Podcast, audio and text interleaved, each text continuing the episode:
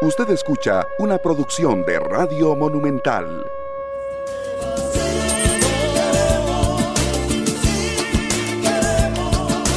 ¿Qué tal Costa Rica? Muy buenos días. ¿Cómo están? Bueno, llegó un nuevo fin de semana y también donde crece eh, la, la preocupación por cuidarnos de cualquier contagio COVID. Vean lo que nos cuenta Amelia Rueda esta mañana, ameliarueda.com. La rápida propagación de la variante Delta de COVID-19 amenaza con provocar una nueva ola mundial. La información la tira al mundo la agencia France Press. Países como Indonesia, Portugal, Rusia e Israel están viviendo un repunte epidemiológico. La variante Delta, responsable del repunto actual de la epidemia en el Reino Unido, podría provocar una nueva ola a escala mundial durante el verano boreal si no se toman medidas de prevención, advierten expertos y autoridades sanitarias. Por ahora la pandemia COVID se está desacelerando el número de nuevos casos registrados es el más bajo desde febrero y el de decesos también retrocede, según la Organización Mundial de la Salud. Pero a la vez, pero a la vez, varios países como Indonesia, Portugal, Rusia e Israel están viviendo un repunte epidemiológico causado al menos en parte por la variante Delta. Repunte epidemiológico. Identificada por primera vez en India, donde empezó a propagarse en abril, esta variante del SARS-CoV-2 está presente en al menos 85 países con porcentajes dispares. En Europa se extendió muy rápidamente en el Reino Unido, reemplazando en pocas semanas, en pocas semanas, la variante alfa que apareció a finales del 2020 en el sureste de Inglaterra. Lo mismo sucederá en el resto de Europa, según el Centro Europeo de Prevención y Control de Enfermedades, que estima que la variante representará el 70% de las nuevas infecciones en la Unión Europea a principios de agosto y 90% a finales. En Estados Unidos su presencia entre los casos positivos se disparó de 10% a principios de junio a 35% la semana pasada, un porcentaje similar al de Israel. Vean ustedes. Esta rápida propagación se debe a que la variante Delta es entre 40 y 60% más transmisible que la alfa, a su vez más contagiosa que la que dominó Europa durante la primera ola. Un equipo de investigadores franceses estima incluso su transmisión es superior, que incluso su transmisión es superior entre 50 y 80% en un estudio todavía no publicado a partir de datos de la región de París. Por tanto, si se relajan las medidas no farmacéuticas durante este verano, verano boreal, podría haber un aumento rápido y significativo del número de casos diarios en todos los grupos de edad. Previno este hace algunas horas este grupo.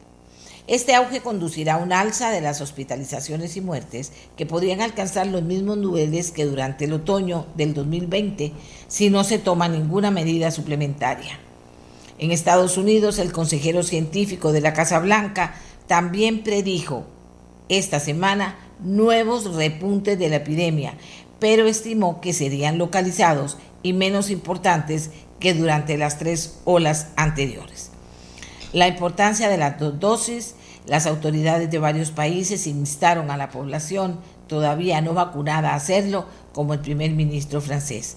Según varios estudios, si bien las vacunas son menos eficaces contra la variante Delta que contra la alfa, y la cepa original, estas siguen funcionando siempre y cuando se hayan completado las dos dosis. En función de la vacuna, la protección contra la variante Delta es de entre 92 y 96%, contra el riesgo de hospitalización y de entre 60 y 88% contra la forma sintomática de la enfermedad, según datos de las autoridades británicas. En cambio, con una sola dosis, la protección contra la enfermedad es mucho menor, 33%. Por ello es necesaria una vacunación completa para proteger a los más vulnerables. Pero la vacunación no puede ser suficiente, según un importante epidemiólogo francés. En Reino Unido el repunte se registra esencialmente entre las personas no vacunadas, pero dado que el porcentaje mínimo de que el porcentaje mínimo de vacunados para frenar la epidemia tiene que ser más elevado de lo que se creía al principio y que hay mucha gente, sobre todo jóvenes, que no se vacunan, esta estrategia es insuficiente, afirma la información. Y es que cuanto más contagioso es un virus, más alto tiene que ser el nivel de vacunación entre la población para adquirir la inmunidad de grupo. Explica por su parte eh, a, la agencia France Press Samuel Allison, biólogo especialista de la modelización de enfermedades infecciosas. Y ya para terminar esta información, con la variante Delta, los científicos coinciden en que habrá que vacunar a más del 80% de la población. También porque está porque esta es capaz de escapar en parte a la inmunidad natural de las personas que ya contrajeron el COVID.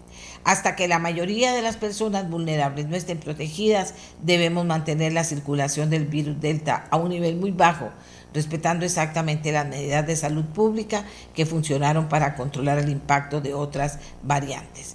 Países como Israel anunciaron la reinstauración de algunas restricciones para verter un cubo de agua sobre el fuego mientras éste sea todavía controlable. En otras palabras, esta información es una alerta. Es una alerta. Costa Rica, lo hemos dicho de todas las maneras, eh, si la gente no quiere vacunar, si hay gente que no quiere vacunarse, hay que convencerla, dejémosla ahí convenciéndola, pero vacunemos a los que quieran vacunarse. Por favor, a los cebáis, muévanse, llamen. Conozco montones de casos de gente que está esperando y no los llaman de los cebáis. O sea, muérdanse, pellizquense, porque tenemos que lograrlo. Si hay gente que no se quiere vacunar, pues habrá una estrategia diferente que hacer. Y hay gente que dice, no, no, no, no hay manera pero hay gente que sí se quiere vacunar. Entonces, ya el ministerio, la misma, el Ministerio de Salud y la Comisión de Vacunas ya hizo, fue disruptiva. Dijo, si en un se vacunó a la gente, si se llamó y alguna gente no llegó, de inmediato se comienza a llamar a los que están en la fila con riesgo. Y si resulta que ya tenían todos los de riesgo, pues a ver, pellizcados, a los que quieran vacunarse porque de eso se trata también. Esto no es cualquier cosa la que nos están diciendo. Y Costa Rica ha pecado de que somos muy jupones. Mucha gente no ha querido cuidarse y los focos de infección ahí están. También tenemos información de dónde se están dando las infecciones. También tratemos como comunidad de organizarnos, de participar, de lograr que, ¿qué podemos decir? bueno, que, la gente guarde los protocolos, por supuesto, eso es vital. Que se logre hacer más rápido este proceso con las vacunas que hay, porque nos dijo el doctor, gerente médico de la caja, que están llegando las vacunas. Bueno, pero entonces vacunemos, vacunemos a la gente que quiere vacunarse y sigamos con las estrategias para lograr que los que no quieren finalmente se vacunen. Esto es como el llamado de hoy, porque vuelven a hacernos el llamado, pero no que puede pasar, que ya está pasando en muchos países. Y vean qué cosa. China comenzó con, la, con esta historia, pero India, que es un país también que tiene tantísimos millones de habitantes, tantísimos, va con la Delta, va con la Delta. Así que no sabemos todavía en qué va a parar todo. Lo que sí sabemos es que si nos cuidamos el impacto va a ser menor y que tenemos que aprender a cuidarnos. Costa Rica, tenemos que aprender, tenemos que hacerlo. Y autoridades de salud de los EBAIS, organícense para vacunar a la gente que quiere si hay gente que no llega. Pero sean efectivos y eficientes, porque hay personas que están haciendo fila, esperando que los llamen, no los llaman y hay gente que, que debería... Que que no debería haberse vacunado todavía y resulta que la han vacunado. Todos esos detallitos que pueden convertirse en detallotes que logren superarlos. A la gente de los EVAIS tienen que hacerlo, señores. Es una reunión a la hora de ingreso. ¿Qué vamos a hacer? Y decirles por teléfono desde la noche, un WhatsApp, el jefe de Levi's, qué se les ocurre que podemos hacer para implementarlo rápido a partir de, la, de mañana.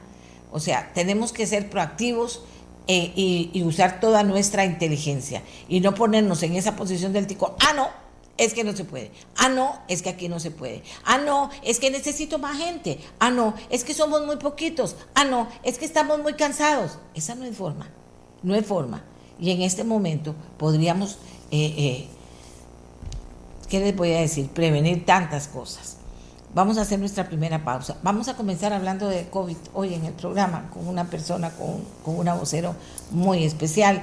También vamos a hablar de otra situación que me preocupa y que se está presentando aquí en este país en el que aparecen cosas que uno dice, no lo puedo creer.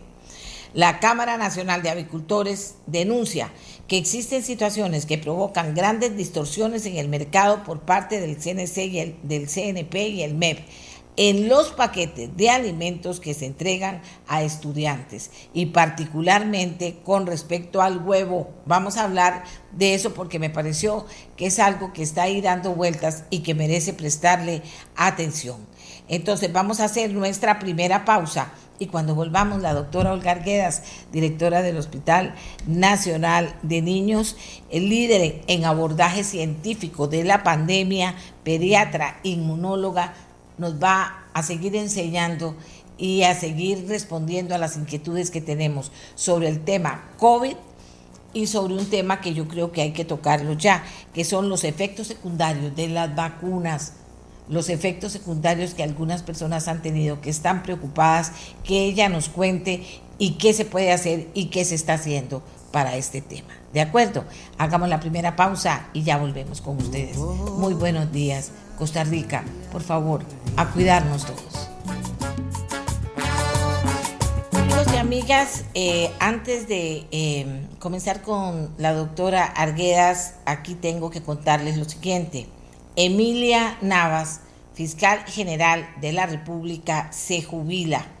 Dejará la Fiscalía General y se jubilará a partir del 25 de agosto. Y dice así doña Emilia, durante mi trayectoria por más de 32 años en el Poder Judicial costarricense he dado muestras de mi solvencia ética y moral, tanto en mi vida privada como en el ejercicio profesional. Al asumir el cargo de fiscal general de la República hace más de tres años y medio, busqué inculcar los más altos estándares de probidad, transparencia y legitimidad en las funciones propias del Ministerio Público, lo que generó nuevos y más transparentes modelos de gestión. El camino ha sido largo y difícil, sin embargo estoy convencida que ha valido la pena, pues tenemos un Ministerio Público más fuerte, independiente, funcionalmente y combativo de los actos de corrupción que golpean al país y afectan el bienestar común. Como es de conocimiento público, a raíz del caso denominado Cochinilla, se ha desatado una serie de ataques personales y contra la institución. En lo personal y durante toda mi gestión he enfrentado este tipo de situaciones comprobándose mediante resoluciones administrativas y judiciales mi actuar recto y probo. Vamos a ver. Incluso de manera reciente, la la propia Corte Suprema de Justicia, en la sesión del 21 de junio del año pasado, determinó que mi actuación en el caso particular fue conforme al ordenamiento jurídico vigente. A pesar de ello, con el propósito de no debilitar la función del Ministerio Público y la encomiable labor de la Fiscalía de Probidad transparencia y anticorrupción y con el fin de no distraer la atención sobre lo esencial, valga decir, el combate frontal contra la corrupción, he decidido acogerme a la jubilación a la que tengo derecho. A partir de hoy y hasta el 12 de julio me dedicaré a realizar los informes correspondientes para hacer la transición del cargo al fiscal subrogante y posteriormente, entre el 13 de julio y el 24 de agosto, he solicitado a la presidencia de la Corte Suprema acogerme al periodo de vacaciones que me corresponde para hacer efectiva mi jubilación a partir del 25 de agosto del 2021. Agradezco a todo el personal de la institución por su trabajo inclaudicable a la persecución de la delincuencia, por su trabajo y su mística en el ejercicio de esta noble y necesaria función. Agradezco a la población que cree en el trabajo del Ministerio Público. Mi agradecimiento por siempre, Emilia Navas. O sea, Emilia Navas se acoge a su jubilación a partir del 25 de agosto del 2021. Abandona entonces la Fiscalía General de la República. Esto me parece que, vamos a ver, esto me parece que es muy importante y nos pone de frente a quienes les toca estar en esto, que viene una época muy, muy, muy importante para que el proceso de nueva fiscal o nueva fiscala de la República sea un proceso absolutamente apolítico, absolutamente responsable con este país. Y viene ese proceso que digo de una vez, no creo que vaya a ser fácil, que tiene que salir lo mejor, lo mejor de, los, de, quienes tienen que hacer esta elección para, para tener al mejor o a la mejor que podamos tener en este nuevo proceso que se abriría en la Fiscalía General de la República. Amigos y amigas, y ahora sí, tengo a la doctora Olga Argueda, directora del Hospital de, Niños. Eh, ya les hablé de lo que se está manejando en el mundo sobre el tema de esta nueva versión o mutación de COVID, que es eh, eh, Delta, la mutación Delta. Pero aquí en Costa Rica, a menos que la doctora quisiera iniciar con algo diferente, aquí en Costa Rica nos preocupa hablar con ella sobre todo lo que han sido los efectos secundarios de las vacunas y la atención que se da. Esto por cuanto eh, hemos recibido aquí en el programa y lo hemos manifestado públicamente, el mismo eh, gerente médico de la caja nos dijo, no lo voy a contestar yo, le va a contestar alguien muy bueno a esas inquietudes que se plantea la gente. Y es el tema de la conjuntivitis, el tema de que hay personas, por ejemplo, tengo cuatro personas que me han dicho, es que los ojos me, me dieron vueltas y me sentieron más mal y me dio vértigo. Tuve que ir a donde el doctor para que me viera y me ayudara a salir de eso que se llama vértigo. Y así muchas personas que de una u otra manera han hablado de esas reacciones a la vacuna después de ponérsela desde la primera dosis. Entonces yo creo que eso mejor hay que hablarlo, porque como está el mundo y como está la cosa, vamos a tener tal vez que volvernos a vacunar o tener una tercera dosis, cómo enfrentar esta situación que se da en algunas personas, tampoco en muchas. Doctora, eh, muy buenos días, muchas gracias por estar con nosotros. Muy buenos días a, todas las personas que nos escuchan y un saludo muy especial para usted, doña Amelia. Eh, muchas gracias a usted por la oportunidad de, estar aquí. Eh, yo quiero iniciar mi participación diciendo que las vacunas han cambiado la historia de la humanidad, eh, han logrado salvar millones de vidas. Y yéndonos específicamente al caso de las vacunas contra la COVID-19, el día de ayer leía un reporte interesantísimo del Centro de Control de Enfermedades de los Estados Unidos, donde analizaban las personas que en este momento están en las UCIs en los Estados Unidos y como una cifra cercana al 100% de las personas que están en las UCIs son personas que no estaban completamente vacunadas. Entonces, inicio con esto, pues para reafirmar la importancia de la vacunación. Sin embargo, las preocupaciones que usted plantea son totalmente válidas. ¿Por qué? Porque aunque todas las vacunas que están disponibles en el mercado han pasado por controles regulatorios muy estrictos, es decir, todas las vacunas tienen que haber probado ser seguras y ser efectivas, siempre hay una proporción pequeña de personas en las cuales la vacuna no cumple su propósito, es decir, no les brinda inmunidad, y hay una proporción pequeña de personas también a las cuales las vacunas les pueden dar molestias o eventos adversos. Eso es, eso es clarísimo. Ahora, los eventos adversos se pueden clasificar de varias maneras. Una es según su frecuencia.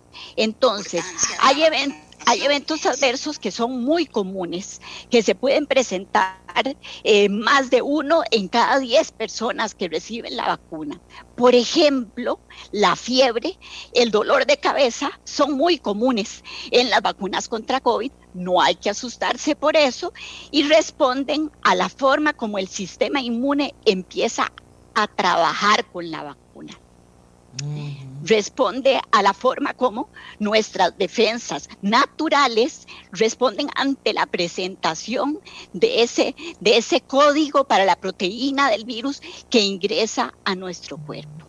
Eh, lo otro, pues ya después de eso tenemos eventos adversos comunes que se presentan en más, de, más de uno en cada 100 personas, otros que se presentan poco comunes de más de uno en cada mil, otros que son raros, uno en cada 10 mil, y hay algunos que son muy raros o rarísimos que se presentan en más de una persona en cada 100 mil.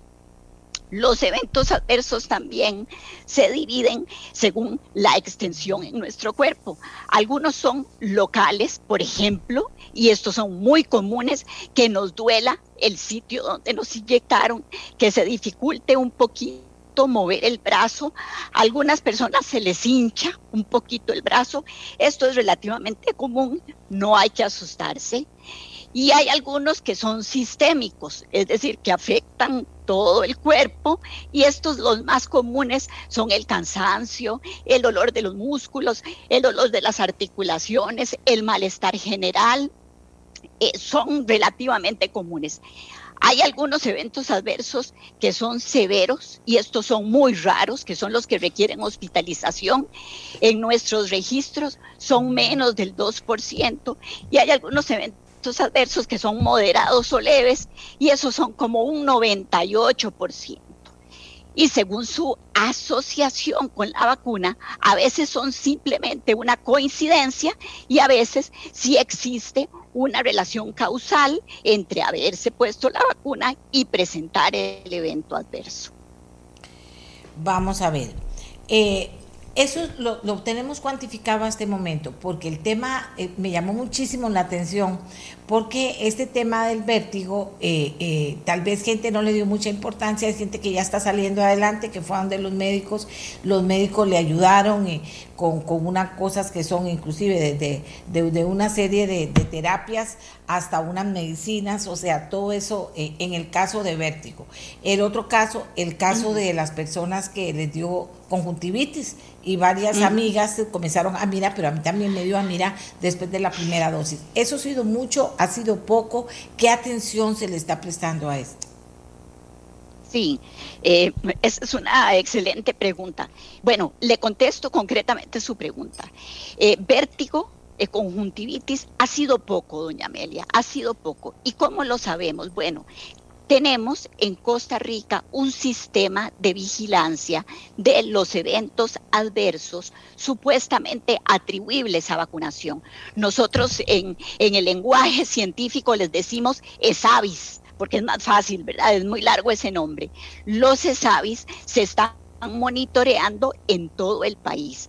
Eh, los ESAVIS eh, se monitorean en un Centro Nacional de Farmacovigilancia que está en el Ministerio de Salud y que se encarga de consolidar los reportes de eventos adversos que llegan de diferentes fuentes es una forma de vigilancia pasiva, es decir, las personas tienen que reportarle al médico o decir en el EVAIS, viera que me pasó esto y esto y esto, y en los diferentes EVAIS tienen varias posibilidades de reportar este evento. Uno, que es el más fácil, es el que usamos aquí en el hospital, es a través de un sistema informático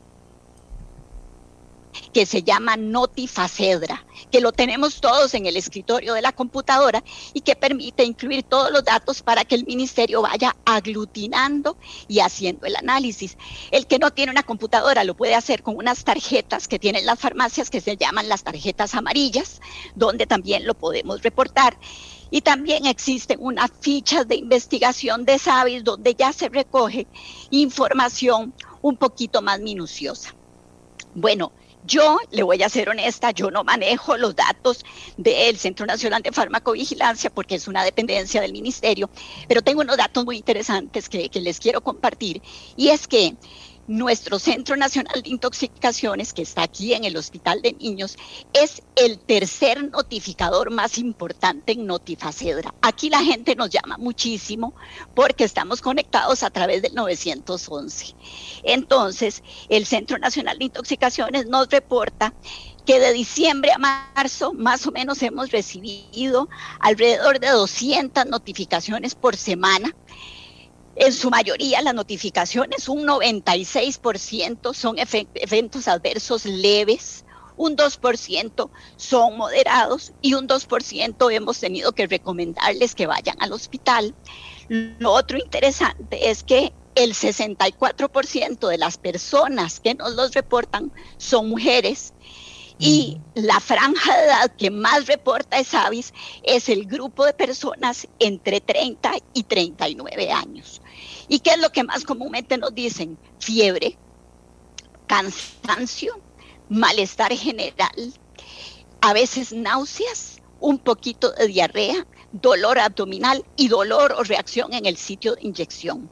Ahora, si usted me pregunta que si nos han reportado vértigo y conjuntivitis, la respuesta es que sí, pero nos lo han reportado en una frecuencia baja y tendríamos que hacer un análisis posterior, que es lo que corresponde, para saber si esto es una coincidencia o si existe verdaderamente causalidad entre la vacuna y la presencia de ese evento.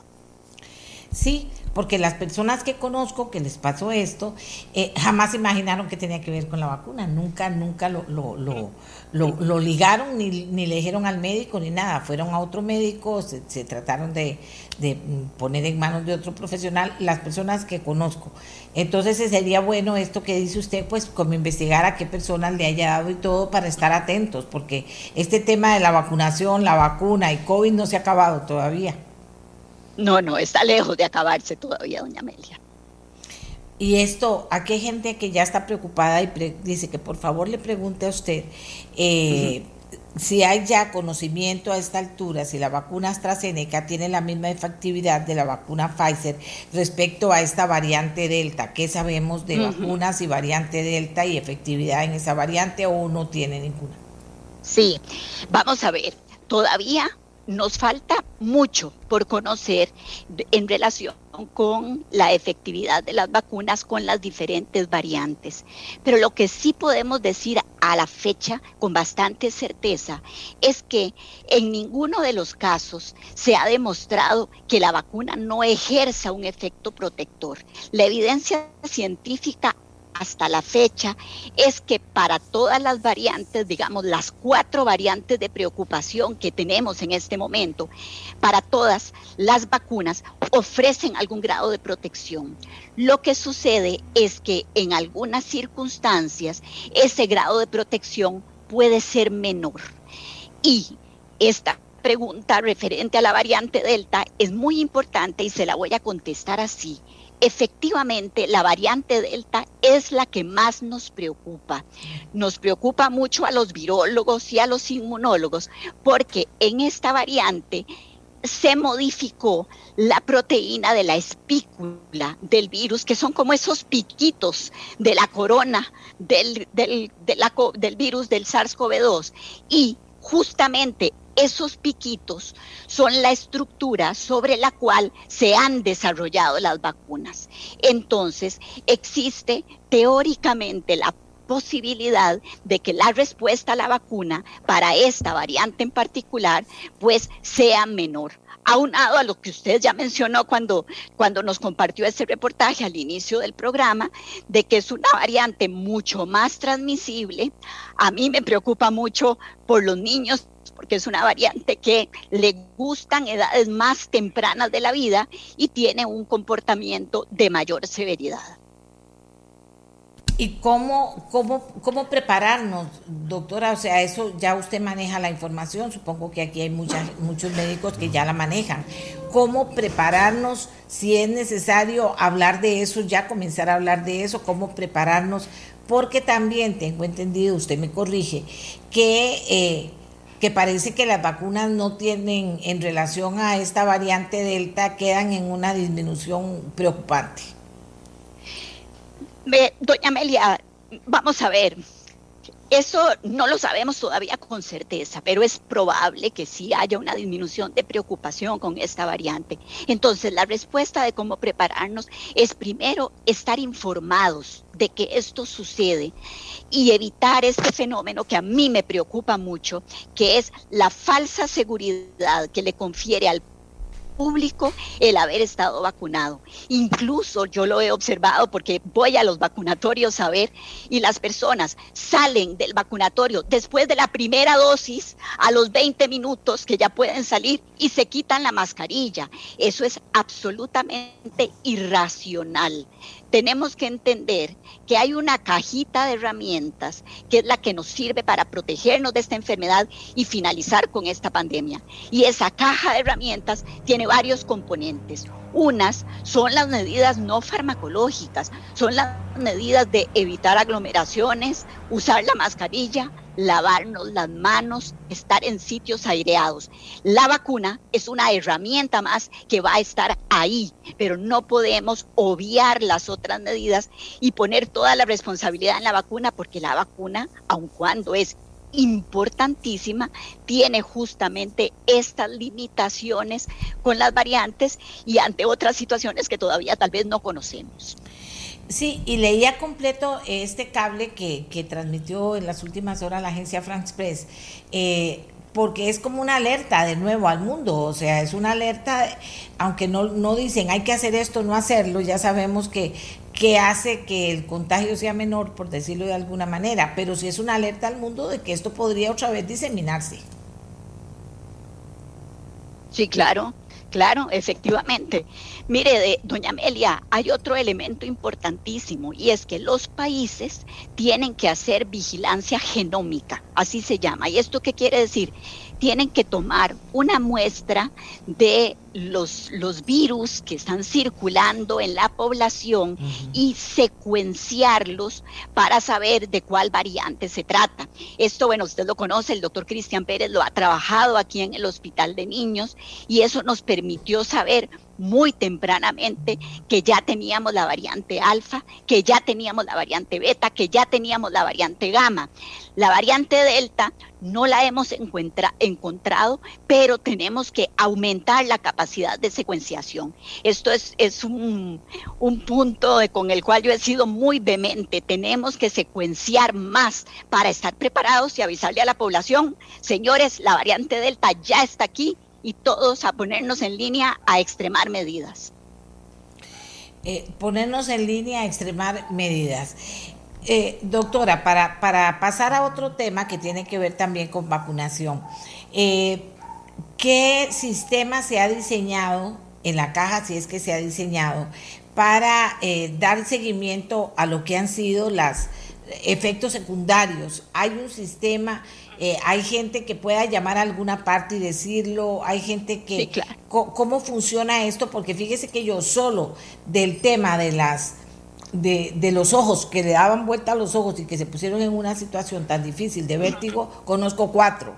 Eh, eh, de los de, de, los de las personas de la conjuntivitis me han mandado, no conozco, pero conozco a los hijos de esas personas y me han mandado como 10 casos ahora. Entonces, eh, ¿eso cómo tienen que hacer para que quede acreditado, para que sepamos qué pasó, para que veamos qué importancia tiene?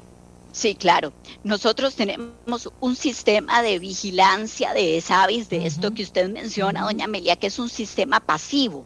Y entonces, precisamente, la capacidad de detectarlos reside en el hecho de que cada persona los reporte. Entonces, ahí tenemos varias opciones. Cuando las personas van a recibir la segunda dosis de vacuna, siempre en el EVAIS le van a preguntar si tuvo alguna molestia con la primera dosis. Y es importante describirlas con precisión y en el EVAIS van a incluir esa información en este sistema que se llama Notifacedra, que es el sistema que va al centro del Ministerio de Salud. Cuando una persona tiene un evento adverso, y aquí le voy a dar otra opción, está en casa y tiene miedo y está asustado, cosa que es totalmente natural, entonces tiene también la posibilidad de llamarnos al 800 Intoxica, que es el Centro Nacional de Intoxicaciones que está aquí en el Hospital de Niños, pero cubrimos niños y adultos y todo el territorio nacional y ahí van a recibir primero orientación específica para que se sientan mejor y segundo, nosotros lo vamos a reportar también al Ministerio de Salud y a las autoridades institucionales. Esas son también tiene la otra opción, porque nosotros estamos enlazados con ellos, de llamar al 911. Entonces existe un enlace directo entre el 911 y 800 Intoxica, la llamada pasa a nuestro centro y así les podemos ayudar y registrar el evento. Ok. Bueno, vean que ahí está el camino, amigos y amigas que están preocupados por el tema. Decíamos que vamos a seguir hablando de vacunas. Viene ahora el tema de la vacunación contra la influenza. Es más, creo que ya está organizada la caja para eso. Mm. ¿Cómo va a funcionar esto? Eh, ¿Se complementan, hacen clic las dos vacunas? O sea, ¿cómo va a estar esto? Mm. Porque entonces vuelven a entrar temores de las personas de qué pasa, que si me vacuno, si no me vacuno, cuándo me vacuno, cuántos días después me vacuno. ¿Cómo está el tema realmente, doctora? Sí, sí, la vacunación contra influenza, efectivamente, doña Amelia, ya estamos organizados. Inicia a partir de la próxima semana. Las personas serán comunicadas para presentarse en los diferentes EVAIS de una manera organizada para evitar aglomeraciones y recibir la vacuna de, de influenza es importantísimo vacunarse contra influenza y, vea qué, interesante. Ayer estaba yo pensando porque eh, yo pues le doy gracias a Dios de que me haya tocado vivir en este momento de la historia Pienso que qué duro debe haber sido estar en medio de una pandemia sin la posibilidad de vacunar, como, como sucedió con la gripe española, ¿verdad? Que era la influenza y que murió muchísima gente en el planeta. Bueno, vean qué maravilla. El año entrante, la semana entrante, perdón, vamos a ver un evento donde vamos a estar aplicando de manera simultánea dos vacunas contra dos virus que han ocasionado pandemias. Bueno, desde el punto de vista práctico, para las personas que nos escuchan, entre la vacuna de influenza y la aplicación de una vacuna de COVID, ya sea primera o segunda dosis, hay que dar un tiempo de dos semanas. Todavía no tenemos información científica que nos permita recomendar el administrarlas de manera simultánea. Entonces, es muy importante que si ustedes son llamados para irse a aplicar la vacuna de influenza, o si deciden hacerlo, la vacuna de influenza también está disponible en las farmacias. Si deciden hacerlo por su propia cuenta, que tengan en cuenta este detalle del intervalo intervacunal de dos semanas entre una y otra para que garanticemos una buena respuesta inmunológica a ambas. Doctora, con la vacuna de la influenza, eh, se han detectado efectos secundarios importantes para ir manejando ese tema de una vez en algunas personas. sí, la vacuna, la vacuna de influenza en realidad es una vacuna de la cual pues ya tenemos muchísimo más experiencia y también, como todas las vacunas, produce en su vasta mayoría efectos adversos leves, eh, son relativamente comunes, ¿verdad? Un poco de dolor en el sitio de inyección, a veces también un poco de sensación febril. Eventos adversos graves, sí, existen sobre todo reacciones alérgicas. Entonces, eh, siempre las personas deben ser muy cuidadosas en dar la historia a la hora que acuden a la vacunación sobre si son alérgicas a alguna sustancia en particular. Las personas alérgicas a huevo por ejemplo, tienen que hacer esa declaración porque la vacuna de influenza se prepara en algunos sustratos que tienen relación con el huevo. Ok, eh, a usted a esta altura, tomando en cuenta, bueno, ya esta bendita variante Delta, el tema de la influenza y explicarle a la gente por qué se me acaba de vacunar contra, contra eh, COVID, por qué tengo que vacunarme con influenza, esta primera no cubre la segunda, ¿cómo funciona? Sí, vamos a ver. las vacunas generan lo que se llama una respuesta de defensas específica. Es decir, la vacuna que nos ponemos protege de manera muy eficiente, pero específica contra un agente causal. La vacuna de influenza, de hecho, ahorita tiene cuatro tipos diferentes del virus influenza. Protege contra esos cuatro, que son los más comunes y los que se ha previsto van a tener mayor circulación en esta parte del mundo en el año 2021. Por eso la vacuna de influenza cambia año con año, porque se hacen predicciones epidemiológicas de la circulación viral que vamos a tener y de acuerdo a eso se varía la conformación de la vacuna. La vacuna contra la COVID-19 nos protege específicamente contra la infección por el virus que se llama SARS-CoV-2, pero no tiene ningún efecto en la protección contra influenza no hemos llegado todavía al momento de que exista una vacuna que nos proteja contra todo, ¿verdad? Se han logrado grandes avances, por ejemplo, en las vacunas pediátricas en las que les ponemos a los niños, en que ya hay vacunas que protegen en una sola inyeccióncita contra cinco o seis enfermedades, pero eh, todavía falta mucho camino por recorrer en el campo de la vacunología. Falta, falta mucho camino por recorrer. Bien, eh, vamos a ver, hay gente a la que dice, es que a mí me afectó un poquito o mucho, pero no tiene, como usted dice, y es que eso es súper importante porque vea eso es lo que está preguntándome la gente, eh, eh, no tiene nada que ver una con la otra, aunque se ayuden mutuamente, para decirlo de la mejor manera. Vamos a ver, eh, no tienen nada que ver, pero se ayudan mutuamente. ¿En qué sentido? En el sentido de que son dos vacunas contra dos virus respiratorios que son potencialmente mortales, especialmente en algunas eh, poblaciones vulnerables, ¿verdad? No podemos perder de vista. Todos tenemos clarísimo que la COVID mata, ¿verdad? Pero a veces pensamos que la influenza no, y claro que sí. La influenza estacional también produce muertes en nuestro país, también produce hospitalizaciones, e imagínese, doña Amelia, en la plétora hospitalaria que todavía tenemos por, por, por COVID, que nos caiga encima, vamos a ponerlo así, una ola de influenza sería sumamente deleterio. Entonces es muy importante todo el que se la pueda poner que esté al día con estas dos vacunas, bueno, además de todas las vacunas del esquema. Eh, tenemos datos, eh, la vacuna, eh, la influenza, perdón, la, influenza ataca a todas las edades parejo o hace discriminación como, como hizo el COVID o hace COVID en algún momento. eso lo, lo tenemos claro, doctora.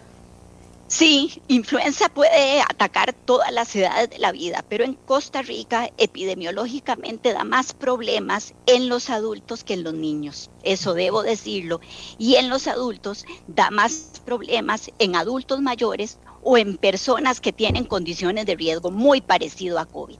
Las personas que son diabéticas, que son hipertensas, que tienen enfermedad pulmonar crónica, que son obesas, tienen más riesgo de que si pescan una influenza terminen en el hospital, pueden hacer una neumonía, pueden hacer complicaciones graves y pueden morir. Ahora, eh, la caja está preparada para vacunar a toda la población, doctora, porque también está la opción de las farmacias que ya lo han hecho, ¿verdad? En el caso de la influenza. Sí, eh, la caja ha diseñado, digamos, un programa de vacunación de influenza que en nuestro país todavía no es universal, es decir, no, no vacunamos a toda la población, sino a algunos grupos específicos.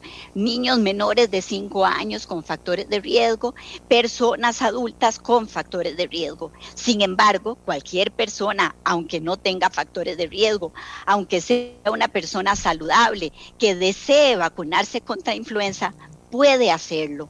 Las agencias regulatorias de los países desarrollados ya la indicación que tienen para influenza es vacunación universal. ¿Qué esto qué quiere decir? Que todos los que puedan recibir la vacuna, que sean mayores de seis meses de edad, la pueden recibir. Ok, y nada más va a la farmacia y no, no hay problema. Eh, otra cosa, doctor. Eh, ¿Qué pasa, doctora, con los niños en este momento? Hablemos de niños COVID, hablemos de niños influenza, porque usted lo acaba de tocar, y además usted hizo una afirmación que es verdadera. La influenza también mata. Sí. Bueno, doña Amelia, con los niños eh, yo estoy preocupada. Estoy preocupada porque eh, desde el mes de mayo empezamos a ver un aumento en el número de consultas diarias. Nosotros tenemos en este momento una consulta más o menos de aproximadamente 200 niños diarios que vienen al hospital por síntomas respiratorios. Eh, lo otro interesante es que hemos tenido también más hospitalizaciones por COVID, ubicándonos en la realidad, ¿verdad? No comparable con las hospitalizaciones en adultos, pero considerando que la COVID produce mucho menos problemas en niños, hemos tenido una tasa de hospitalización mayor. El hospital está manejando diariamente alrededor entre 8 y 10 niños que se hospitalizan por COVID. Eh, eh, todo esto a mí me genera preocupación por la misma variante Delta que a usted le está preocupando, ¿verdad? Eh, ¿Qué puede suceder? Bueno, esto puede deberse a varias razones. Una, el hecho de, que los niños eh, no están yendo a la escuela, no están atendiendo actividades escolares y esto entonces, pues el chiquito tiene que, socializar, promueve la socialización, la ruptura de burbujas. Los padres han sido, digamos, algunas veces poco cuidadosos con las medidas de, protección para los niños y probablemente ahí tenemos un nicho de, mayor contagio. Eh, vamos a ver cómo evoluciona esto en el tiempo. Como siempre tenemos que ser positivos, ¿verdad? Eh, yo pienso que conforme vayamos avanzando con el programa de vacunación, eh, conforme los padres de estos niños se vayan vacunando, probablemente la circulación del virus en los niños también va a disminuir. Tenemos la buena noticia de que ya en Costa Rica la vacuna de RNA mensajero que tenemos eh, está autorizada para niños mayores de 12 años. Esta semana tuve la ocasión de observar en Heredia y me dio mucha satisfacción filas de chiquitos de 12 años ya preparándose para colocarse, para colocarse la vacuna. Y pues yo creo que, esto eh, nos da esperanza. También en países desarrollados los estudios clínicos para la aplicación de la vacuna a niños entre 9 y 12 años están corriendo y la expectativa es que probablemente las publicaciones salgan ya antes del otoño del presente año, antes de que termine el año. En los niños menores de 9 años, eh, uno está un poquito más tranquilo porque la transmisibilidad del virus y la severidad de la infección es menor. Vamos a ver, aquí dice, ¿existe alguna previsión de lo que se puede presentar respecto a esta nueva variante, o sea, Delta, para junio, julio y agosto, verano estival, y el ingreso de turistas de diferentes países del mundo? Esta pregunta me la presentan en relación a Costa Rica, pero también hay muchos países que estaban comenzando a abrir y que ya estaban pensando en volver a cerrar. Sí, sí, eh, sí, Sí, eh, yo no conozco, ¿verdad? Si en Costa Rica habrá alguna previsión en, en ese sentido. Puedo decir que nosotros no hemos demostrado por secuenciación que la variante esté acá. Sin embargo, está muy cerca, doña Amelia, ya está en México, ¿verdad? Entonces, entonces, por supuesto que esta posibilidad que plantea el radio escucha es una posibilidad eh, eh, absolutamente razonable y lógica que pueda suceder. Muchos países europeos están dando esta alerta, ¿verdad? Por el por la llegada del verano, por los hábitos humanos durante el durante el verano y el riesgo de que turistas que viajan de un país a otro logren pues el, el transportar esta variante a diferentes geografías. Es un riesgo innegable, existe. Sí, y de hecho por ahí andan, muy cerca. O sea, eh, el tema es si nosotros en Costa Rica tendríamos que pensar alguna forma como de bloquear el ingreso de personas con este tipo de, situación. O sea, e, eso se habla por lo menos entre ustedes que son los que están dirigiendo el tema en el país.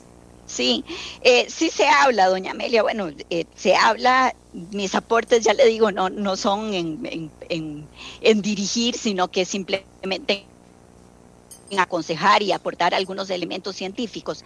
Sí se habla, lo que pasa es que es curioso, pero el número de personas, esto se ha monitoreado, que ingresan al país, que se detectan con infección, el número de personas que salen del país, que se detectan con infección es muy poco, prácticamente es despreciable, se lo voy a despreciable estadísticamente, ¿verdad? Ahora, esto puede variar ante la aparición y mayor circulación de una nueva variante. Y si yo le respondo esto con seriedad, reitero, Aquí la clave está en que podamos secuenciar más para alertar, porque en este momento las posibilidades de secuenciación que tenemos son muy limitadas. Es decir, la secuenciación es como tomar una foto y ver si en esa foto nos sale o no nos sale la variante alfa. Entonces tenemos que tomar una foto de grupos más grandes de, del virus para poder identificar esta amenaza. ¿Qué necesitan, doctora, para que podamos tener eso que científicamente es una herramienta valiosísima, lo podamos tener claro? ¿Qué necesitan? ¿O qué sí, estamos trabajando. Estamos trabajando en eso. Bueno, se necesitan reactivos de laboratorio y se necesita recurso humano también porque son este trabajo es un trabajo muy minucioso, ¿verdad? Estas no son pruebas de laboratorio que se hagan de manera eh, automática en poco tiempo, sino que trabajo muy minucioso por personas muy calificadas en el tema, ¿verdad? Y tenemos que tener más disposición de reactivos para secuenciación esa falencia que tenemos nosotros en ese tema que es tan importante, ¿la compartimos con la mayoría de países del mundo o hay países que están muy avanzados en eso? Ah, pues, los, países eh, ricos, vamos a decir, tienen posibilidades de secuenciación mayores. Los países de renta media como Costa Rica compartimos todos estos, estos problemas. De hecho, en América Central solamente Costa Rica y Panamá secuencian, los otros países no secuencian. Bueno, pero a esta altura de lo que está pasando, esa secuenciación se convierte en algo que es vital, doctora. Sí, sí, es, un monitoreo importantísimo eh, que, hay que hay que incrementarlo. Tenemos la suerte, vamos a ponerlo así, de que ya lo tenemos, de que ya conocemos la técnica, que tenemos al personal entrenado. Ahora el empujoncito es hacerlo en un número mayor de muestras virales. Ok, ok, ok. A esta altura y con esta noticia que recorre hoy el mundo sobre una nueva alerta de esta, de esta variable eh, delta, eh, que, que, no es cualquier cosa, ya se están atreviendo a hablar en todas partes, están moviéndose frente, como decía, a algunos países que ya hasta dijeron quítese la mascarilla, por allá, por aquel lado, ¿verdad? Entonces, eh, ante esto, doctora, adquiere nueva importancia ¿Qué? ¿Qué dice usted? Hay que volver a ver lo que pueda pasar, lo que, lo que está pasando cerca de nosotros y actuar con los protocolos y la gente dice, ay, qué pereza, otra vez me está diciendo eso. ¿Qué les decimos, doctora, para mover mm. esto constructivamente? Sí. yo, yo creo que, y uno entiende, doña Amelia, es muy humano estar cansado de estar en esta situación. Todos estamos cansados. Eh, sin embargo, vamos a ver, hay que pensar, esto se va a terminar, eso yo se lo aseguro, esto se va a terminar, ya nos falta menos que al principio, pero hay que ser muy inteligentes y muy cautos en la forma como salimos de esto. Entonces, yo creo que la clave es que las personas entiendan que tenemos que ir progresando en vacunación, pero de ninguna manera el estar vacunado nos da una licencia para quitarnos la mascarilla, para no lavarnos las manos, para andar en aglomeraciones, ni para romper las distancias que tenemos que guardar. Es decir, las vacunas son una sumatoria a algunos hábitos de vida que hemos tenido que ir adquiriendo durante la pandemia. Si nos sostenemos un ratito más con estas medidas de precaución y aún con la variante Delta, vamos a salir adelante, pero no podemos eh, tener reitero lo que dije antes, esta falsa sensación de seguridad de que ya porque estoy vacunado puedo andar libremente sin ninguna forma de protección. Sí, doctora, yo, yo es que tengo una forma de pensar tal vez un poco diferente a muchas personas con las que he hablado es que yo no estoy cansada de esto, yo estoy feliz de haber salido adelante a esta altura de los peligros. Estoy feliz. Y por eso me cuido más y por eso le digo todos los días a la gente que se cuide y a mi familia que se cuide porque estoy feliz de que lo logramos. Sí, eh, eh, Creo que lo hemos logrado, sí, pero con mucha responsabilidad también y con sacrificio. Hay muchos sacrificios de muchas cosas que tienen que hacer. Me preocupa el tema de, de que el, de la pobreza, me preocupa el tema de, del desempleo, me preocupa el tema de que no hemos sido suficientemente inteligentes, y eso lo repito mil veces, y valientes para poder ir reactivando la economía. Eso sí me angustia mucho, muchísimo, ¿verdad? Pero, pero en general yo pienso que el hecho de estar hoy vacunada, sentada aquí, hablando con ustedes y con montones de planes y proyectos por hacer, es algo para, no para cansarme, sino para fortalecer lo que, he hecho, lo que ha hecho posible que yo esté hoy aquí, ¿verdad? O sea, me parece a mí que, que esa podría ser una forma de pensar las cosas eh, en los costarricenses que provoquen, que, que no provoquen tristeza y angustia en mucha gente al final. Sí, claro. Eh, yo, yo creo, doña Amelia, sí, evidentemente la pandemia tiene muchas caras, ¿verdad? No solo la cara de salud pública, tiene todas estas otras caras que usted señalaba y son caras a las que se les debe prestar atención también con, con, con muchísimo cuidado. Eh, retomando el, tema de, los eventos adversos, doña Amelia, yo, yo quiero que las personas comprendan que la colocación de una vacuna en una población específica, en una persona específica, siempre lleva un proceso que se llama el balance riesgo-beneficio. Entonces, nosotros tenemos la obligación de ser científicamente honestos y comunicar a la población que existen algunos eventos adversos. Incluso existen algunos eventos que gracias a Dios son rarísimos, pero que existen y están descritos. Ese es el riesgo. Pero el beneficio de vacunarse excede en mucho esos potenciales riesgos. Por eso es que la recomendación científica es contundente hay que vacunarse. Costa Rica ha tomado muy buenas decisiones en las vacunas que ha escogido para nuestro programa de vacunación. Cierto, como usted me planteaba, que dan ciertas reaccioncillas. Quiero compartirles algo a los radioescuchas que me parece que les puede dar tranquilidad. Con la vacuna de ARN mensajero, que es la vacuna de marca Pfizer que tenemos en Costa Rica, estas reaccioncillas usualmente se presentan más en la segunda dosis que en la primera. Con la vacuna de AstraZeneca es al revés. Las reacciones se presentan por lo general en la primera dosis y con la segunda a la gente por lo general le va bastante bien. Lo otro importante también desde el punto de vista práctico es que la reacción a la vacuna muchas veces tiene que ver con qué tan fuerte y tan vigoroso es nuestro sistema inmune. Entonces, las personas más jóvenes, menores de 55 años tienen un poquito más de estas reacciones a vacuna. Las personas mayores de 65 años y vemos los, los adultos mayores tienen reacciones mucho más pequeñas. Ahora hay adultos mayores que tienen sistemas inmunes de quinceañero y que les dan un poquito más de reacción y a eso les tengo que decir que los felicito porque van a estar muy bien protegidos. Sí, qué, dichosos, exactamente. Eh, eh, doctora, entonces con los niños, eh, detengámonos un minutito, ya estamos terminando, pero porque usted tiene muchas obligaciones sin duda, pero ha sido muy valiosa esta conversación. Detengámonos con los niños, qué eh, cuidados especiales tenemos que tener con niños y jóvenes ahorita. Sí, con los niños tener el cuidado, doña Amelia, básicamente evitar aglomeraciones.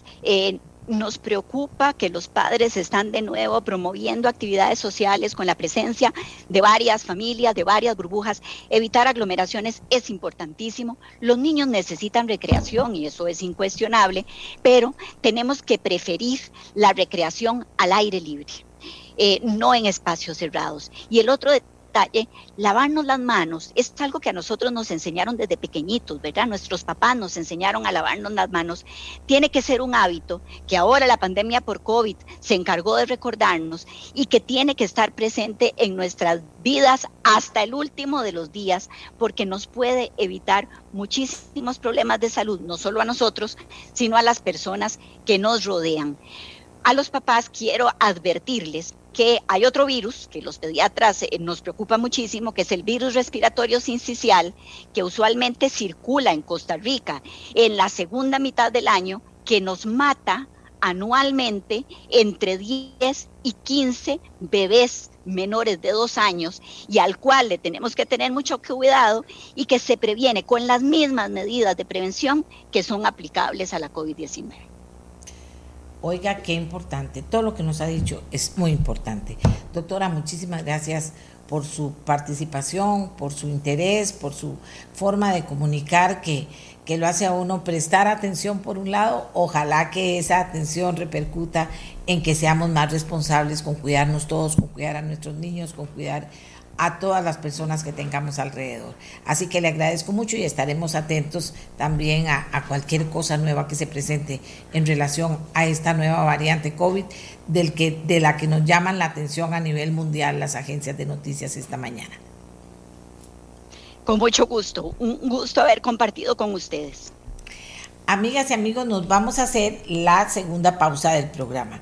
Antes quiero decirles que tal cual les dije tempranito en la mañana al inicio del programa, que tal cual le dije, eh, eh, esta noticia que también se vuelve una noticia muy importante, eh, la fiscala general de la República, doña Emilia Navas Aparicio, tomó la decisión de acogerse a su jubilación. Así se los informábamos a ustedes eh, al inicio del programa y sin duda alguna una noticia importante. ¿Cómo se llevará a cabo este, este proceso?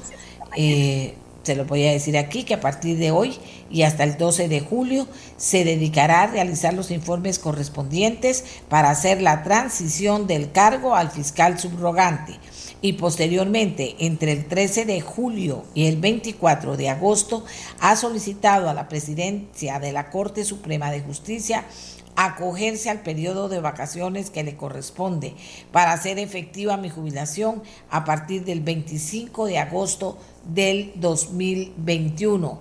La señora Emilia Navas, fiscal general de la República, se acoge a su jubilación y señala entre los factores, pues, eh, en una larga carta, ya en Amelia Rueda, ya la leímos aquí, en ameliarueda.com está toda la información en detalle de esta decisión de eh, la fiscal Emilia Navas, eh, comunicada a todo el país en este día mediante una carta.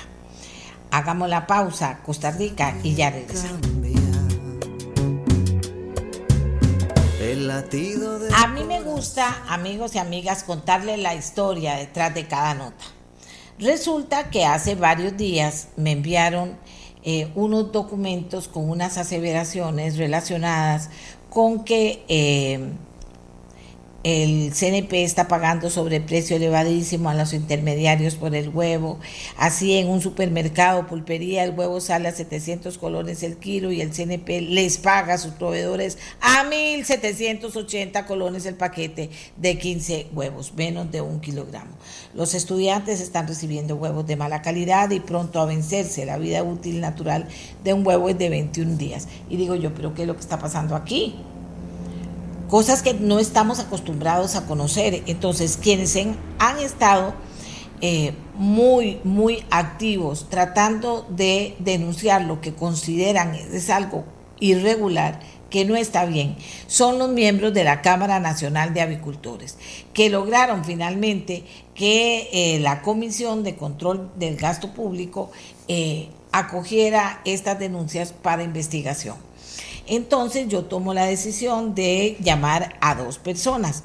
Tomo la decisión de llamar inicialmente al director ejecutivo de la Cámara Nacional de Avicultores para que nos cuente qué está pasando con los huevos, con los estudiantes, con los paquetes de alimentos, con el CNP y en aras de profundizar en la noticia, llamo a Adolfo Ramírez, que según investigué es el encargado del programa de paquetes de alimentación del Consejo Nacional de la Producción. Adolfo Ramírez me contesta y me dice, yo le dejo un mensaje y él me contesta y me dice, todos se los cuento porque así es. Adolfo Ramírez me dice, vamos a ver.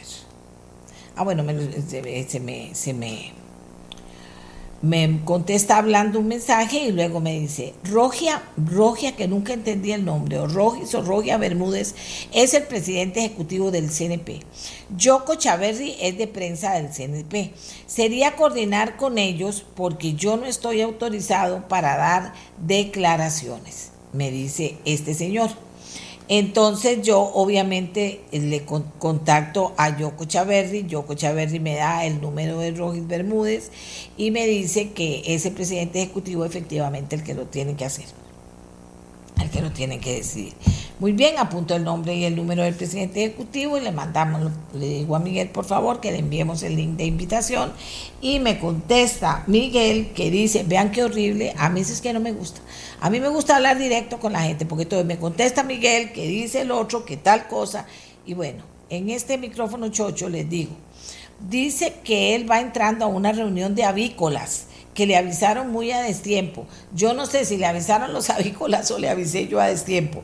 Lo que sé es que necesitamos una respuesta del Consejo Nacional de Producción en el programa. Estamos hablando de algo muy importante y el señor sabe de esto porque, óigame lo que le digo, no solo tienen, bueno, no sé cuántas semanas tengo de estar con este material. No solo tienen en eso, sino que ya ante la insistencia y la preocupación de la Cámara Nacional de Avicultores, la Asamblea Legislativa en la Comisión de Control de Gasto Público acoge el tema para investigación. O sea que ya la cosa trascendió. Qué dicha, digo yo, que se investiguen estas cosas.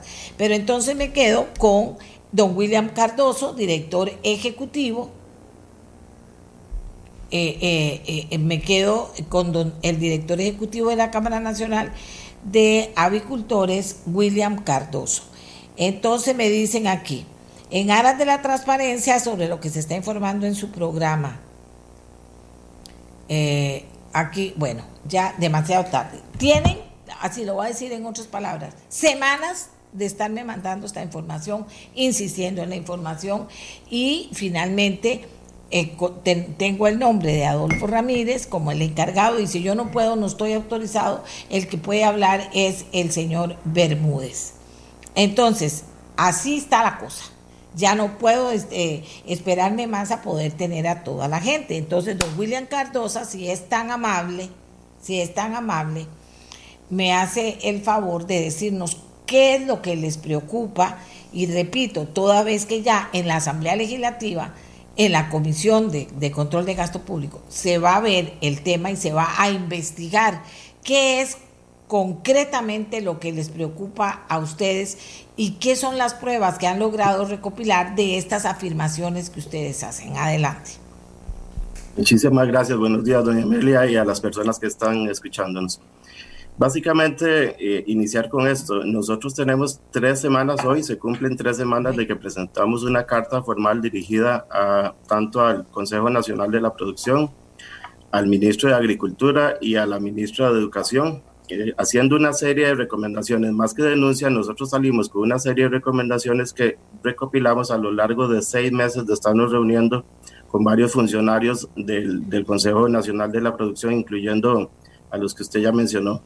Esas recomendaciones no han sido acogidas por el CNP, no hemos tenido ninguna respuesta de ninguna de las tres instituciones. Hay un silencio total por parte del Consejo, del Ministerio de Agricultura y del MEP y nos preocupa mucho que esa falta de respuesta este, esté significando que, que no hay una eh, decisión política de resolver estos temas. Nosotros hicimos tres recomendaciones puntuales, doña Amelia. La primera tiene que ver con el tema de la cantidad de granjas que tiene actualmente el Consejo inscritas, granjas avícolas que tienen inscritas como proveedores.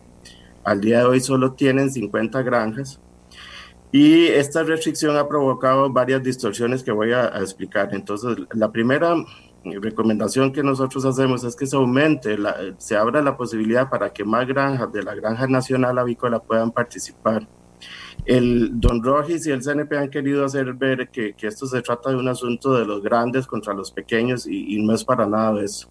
Nosotros lo que tenemos la intención es de que el CNP tenga más proveedores y ni siquiera, ni siquiera estamos solicitando que sean granjas que estén asociadas a la Cámara. El Servicio Nacional de Salud Animal, que paradójicamente este, forma parte del Ministerio de Agricultura, pero entre las instituciones no se hablan, el SENASA tiene actualmente 548 granjas avícolas ponedoras de huevo inscritas en el censo nacional. Eso significa que si restamos las 50 granjas que tiene el CNP inscritas, nos quedan 498 todavía para elegir. A eso le quitamos las seis grandes granjas productoras del país que están asociadas a la Cámara para, para que esto no se convierta de nuevo en un asunto de grandes contra pequeños, las sacamos y nos van a quedar 492 granjas.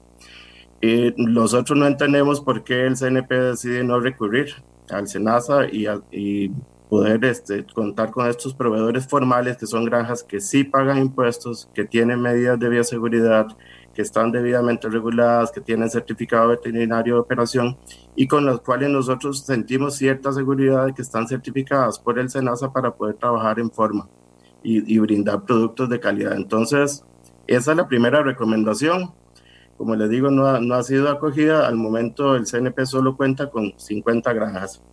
Y aquí le cuento algo muy importante, doña Amelia.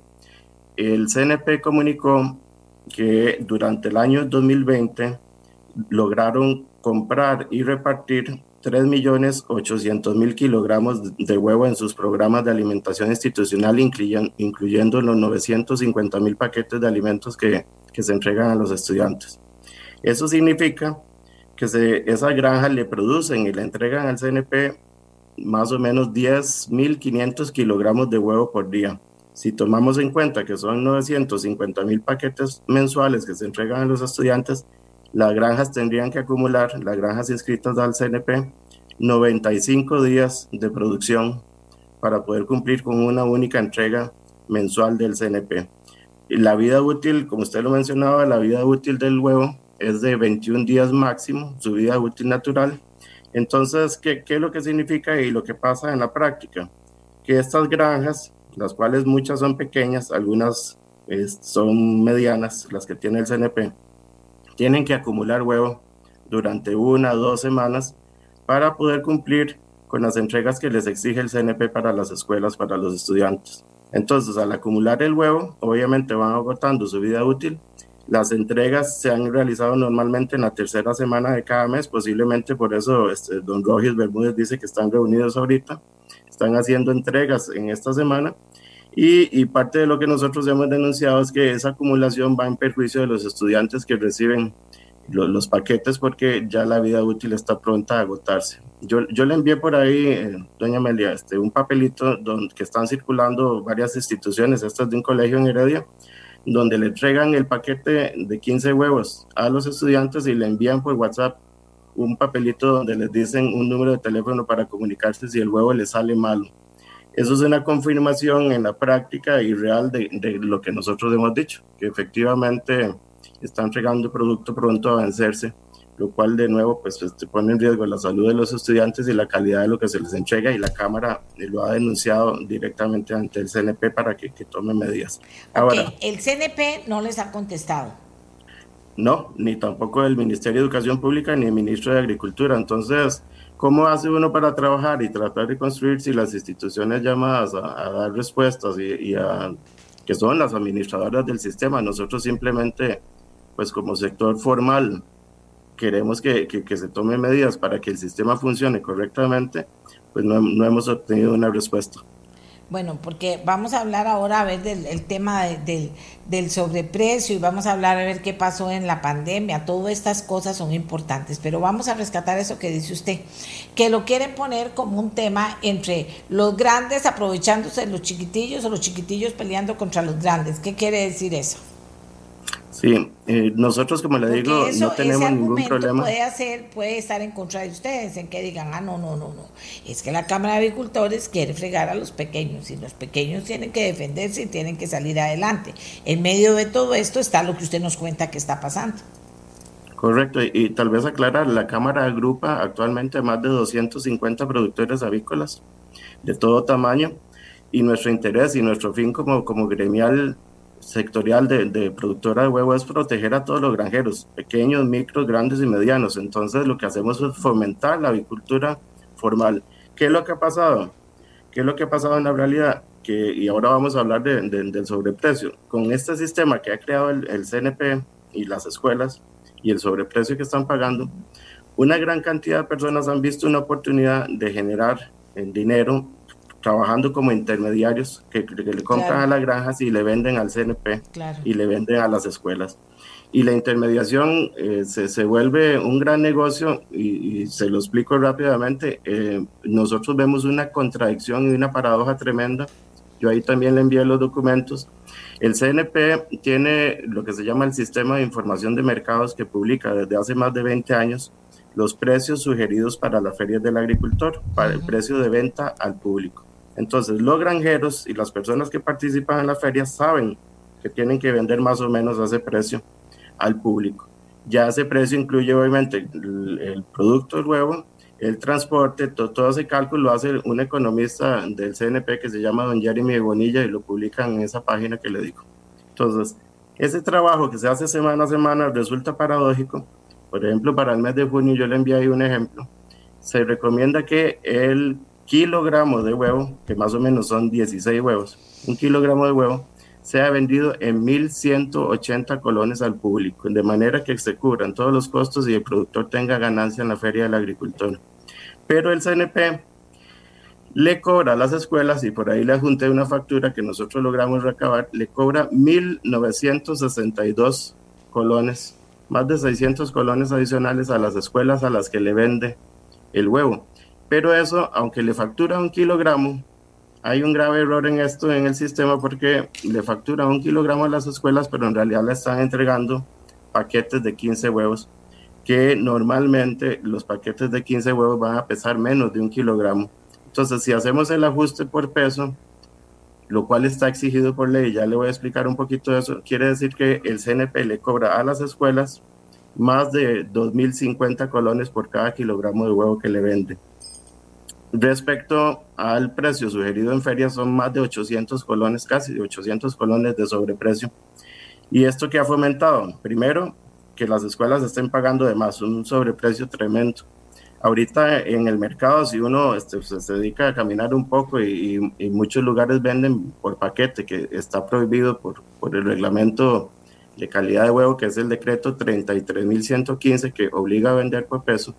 Si uno hace un sondeo, va a encontrar precios posiblemente en el mercado de 1.250, 1.300 colones, este, dependiendo de por dónde circule, y precios este, más, más eh, elevados en la venta al público por, por kilogramo. Eso es lo, lo, que se está viendo en el mercado. Y las escuelas están pagando, como le digo, más de 2.000 colones por paquetes de 15 huevos que no llegan a ese peso. Entonces, mucha gente, mucha gente se ha dedicado a ser intermediario van y buscan huevo en las granjas. Han surgido una gran cantidad de granjas adicionales, gente que, tiene espacio y mete gallina para producir.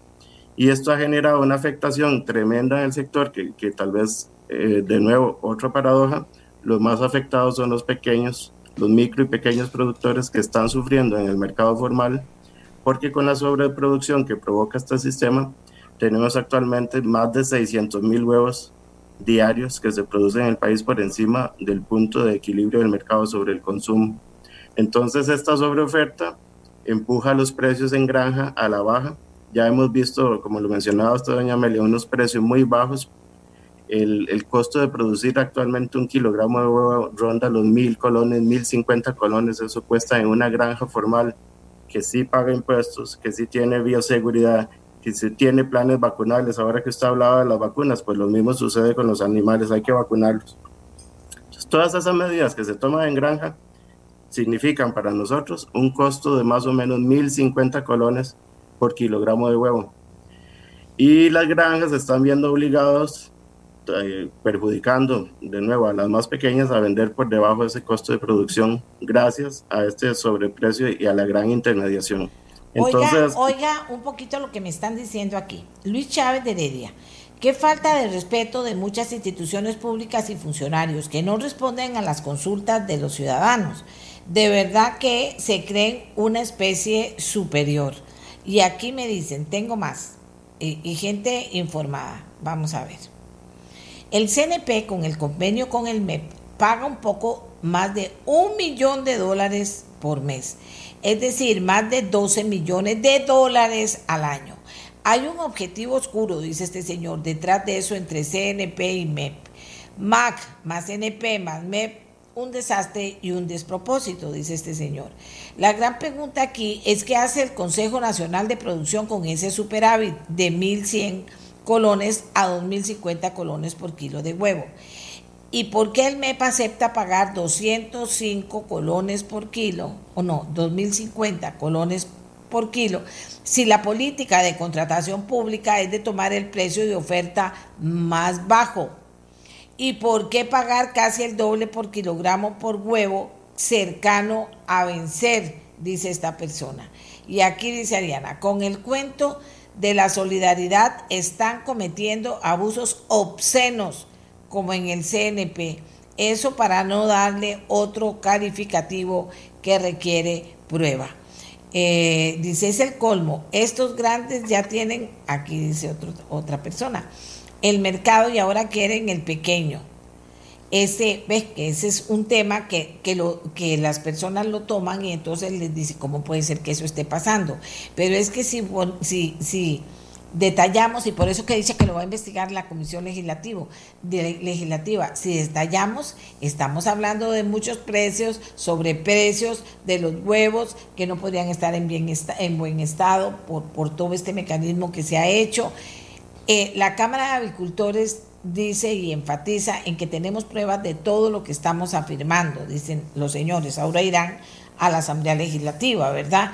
Pero eh, esto que ha ido pasando y pasando, ¿cómo se manifestó en pandemia? ¿Siempre les dieron los huevos a las personas?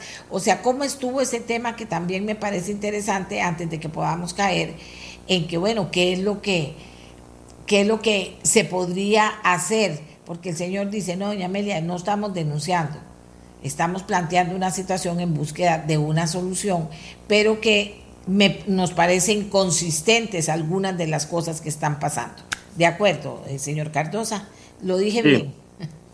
Correcto, varios puntos y rápidamente, para nosotros el control político es necesario.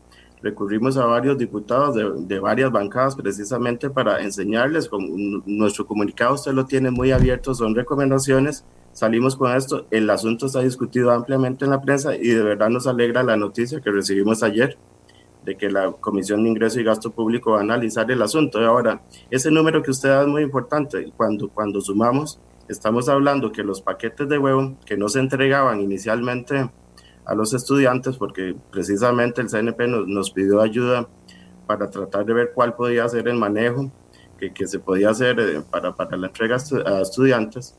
Los paquetes se comenzaron a entregar en junio del año pasado y ahí es donde el, volumen y, los meses de entrega hacen que esto mm, del sobreprecio se vuelva grave, porque tenemos 12 meses de, de entregas, tenemos 12 meses de entregas que no han sido puntuales, pero el asunto es si calculamos que hay más o menos efectivamente un millón de dólares pagados sobre precio en cada entrega, que llevamos 12, estamos hablando de más de 12 millones de dólares efectivamente que, que consideramos, de acuerdo con nuestros cálculos, que se ha pagado de más. Y hay otra situación muy grave, es que las granjas, de nuevo, que tiene el CNP no son suficientes, nosotros queremos que se inscriba cualquier granja. ¿Cómo es eso que, que, el CNP tiene granjas? No entiendo. ¿Son granjas del CNP? ¿Cómo funciona? Tiene granjas inscritas como suplidores. El asunto es que no recurren a suficientes granjas ahí. yo le envío a usted una lista de suplidores que publica el PAI, que es el programa de alimentación institucional, y ellos indican ahí, la lista viene desordenada, pero viene este, indicando granjas y proveedores de otro tipo de cosas. Y hay una contradicción muy grande porque a nosotros nos dicen como sector de, que el CNP únicamente puede inscribir micro y pequeños eh, suplidores eh, para, para, el producto huevo. Eso es lo que nos ha contestado por lo menos don Rogis y lo ha dicho públicamente en varios programas como con don Randall Rivera. Pero si uno revisa la lista, aparecen una gran cantidad de, de, granjas y de otros proveedores medianos y inclusive en abarrotes ahorita contabilicé más de 35 proveedores grandes, lo que ellos llaman grandes en su lista. Entonces, de nuevo, nosotros no, no queremos que se inscriban los grandes, lo que queremos es que se dé oportunidad a toda una serie de granjas que están formales en el país para participar como suplidores del CNP. Y lo otro es que esas granjas que actualmente sí tienen inscritas ellos, únicamente les alcanza para suplir el 40% de los 950 mil paquetes de huevo que entregan por mes a las escuelas. Quiere decir que más o menos les alcanza para unos 350 mil paquetes. Los restantes 600 mil paquetes los tienen que comprar las juntas escolares de las escuelas del MEP directamente a, las personas que tengan inscritas como, como proveedores pero lo que hemos detectado nosotros es que recurren a intermediarios. Ahí participan algunos intermediarios formales, por ejemplo, carnicerías y abastecedores, vendiéndole directamente a las escuelas de cada localidad. Pero lo que hemos encontrado es, por ejemplo, una vidriera que le compra huevo a una granja y por hacer el contacto y la facturación se gana un gran sobreprecio por entregarle una escuela X. Y entonces uno dice, ¿por qué las escuelas no recurren directamente a las granjas y podrían conseguir el huevo como le digo, a un mucho mejor precio. Sería, se benefician las finanzas públicas, el gobierno deja de, regalar plata, por decirlo así, le paga directamente a la granja la que quieran, pueden recurrir a cualquier granja de la localidad que esté formal y que cuente con, con bioseguridad y con los permisos necesarios para trabajar. Pero esto no sucede y ¿qué es lo que hemos descubierto? Muchas escuelas nos cuentan o le cuentan a, a las granjas asociadas que tienen una prohibición del CNP para comprarle directamente a las granjas, sino es aquellas que tienen inscritos como suplidores. Entonces se vuelve un círculo vicioso donde el CNP acapara y a pesar de que no puede cumplir con el 100% de la entrega de los 950 mil paquetes, no permite que el resto de, de, escuelas que no atienden, el 60% que no atienden, pueda recurrir directamente a las granjas. Entonces, todo el sistema se vuelve, se vuelve complicado, insuficiente y por eso es que las recomendaciones que hemos hecho precisamente para que aumenten la cantidad de suplidores, se eliminen los intermediarios y se elimine el sobreprecio, pagando, perdón, cobrando a las escuelas un precio más razonable y que está más ligado a lo que mismo el CNP recomienda para el mercado. Y, y, eso es todo el asunto, al final de cuentas. Si los ahora vamos a ver, entonces esas granjas no son del CNP. No, no, correcto. Son granjas privadas que el CNP contrata como, como suplidores y como le digo, ahí tienen micro, pequeños, indican medianas también en, en su lista de suplidores. Aquí dice, doña Amelia, yo estoy escuchando su programa y le podemos asegurar que no tenemos ninguna vidriera escrita en el CNP. ¿Qué es eso? Digo porque lo estoy leyendo al aire. No me gusta leer al aire porque pueden pasar cosas que no entiendo y, y y cometer alguna y tener algo que no está correcto y, por eso nada más lo leí porque me llamó la atención. Ese caso, doña Amelia, en particular nos lo contaron de una escuela, que, que una vidriera lo llamaron, perdón, de una granja que lo llamaron, de una vidriera para venderle una escuela. Entonces, la, la vidriera, la intención que tiene o lo que logró hacer es este, funcionar como intermediario entre una escuela y una granja, precisamente, y, y hay algo muy lógico. Ayer me decían, bueno, porque eh, no, hay, no hay una prohibición del CNP. Y yo digo, bueno, algo, algo tiene que estar pasando, puesto que ningún director de escuela, ninguna junta escolar se le ha ocurrido. Resulta muy extraño que no se les haya ocurrido ir a comprar el huevo a la granja directamente, sino que recurran a cientos de intermediarios que son los que están realmente haciendo el negocio con este sobreprecio, porque se ganan se ganan mil, mil doscientos colones en cada paquete de 15 huevos. Y, y algo muy importante, doña Amelia, que no quiero que se me quede afuera, hay diferentes tamaños de huevo. Entonces, cuando el, cuando el CNP y las escuelas compran el huevo, estos intermediarios van a las granjas, que son las que lo producen, y le dicen, véndame huevo pequeño, necesito 15 huevos, pero pequeños. Esos paquetes, entonces, lo que llevan son más o menos 800 gramos, 850, dependiendo del, tamaño de los huevos que se incluyen en esos paquetes. Bueno, y de nuevo, ya, yo por ahí esos detalles, le voy a decir, esos detalles se diluyen mucho ya en la atención de la gente, la gente ya deja de entender de qué estamos hablando, cuál era el centro de todo esto.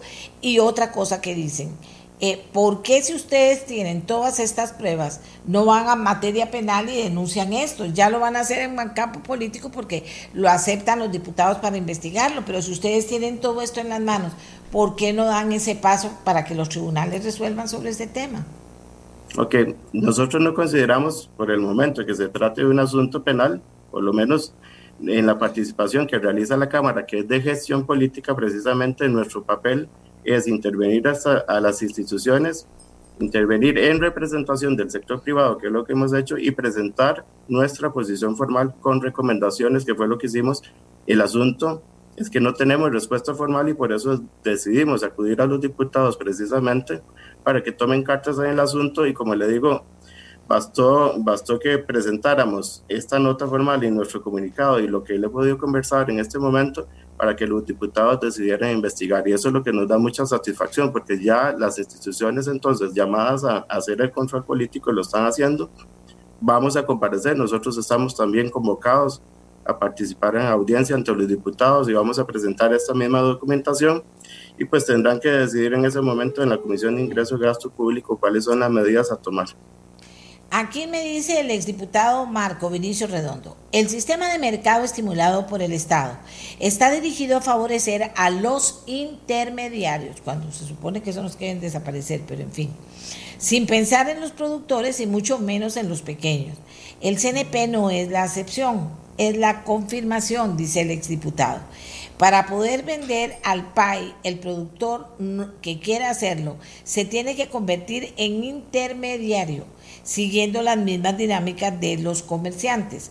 Por otro lado, piden condiciones que solo aquellos que tienen capital suficiente pueden ser parte del gran pastel y consolidando la perversa práctica de dependencia del pequeño productor y su vulnerabilidad. Esto nos dice el exdiputado Marco Vinicio Redondo.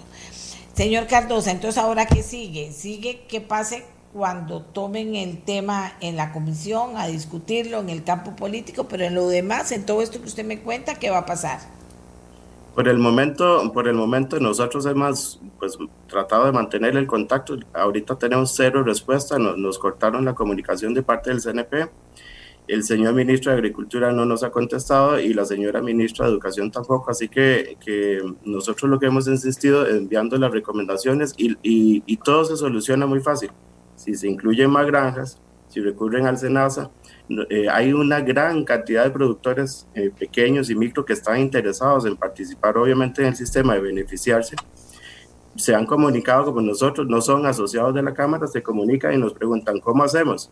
Yo lo que he hecho es normalmente remitirlos, precisamente darle el contacto del señor Adolfo Ramírez, el contacto de la gente que administra esto, para que puedan ellos ver qué requisitos tienen que cumplir y poder participar como suplidores del CNP, de manera que el sistema funcione como debería funcionar, con más granjas que logren suplir la cantidad total de paquetes que tienen que entregar, que no tengan que acumular huevo durante varias semanas para entregarlo y, y de nuevo este, que no se causen las distorsiones, porque nosotros lo que hicimos fue un análisis económico señalando a estas instituciones las distorsiones que han provocado en la producción de huevo y en la comercialización. Y le pongo un último ejemplo a usted, doña Amalia, por ejemplo.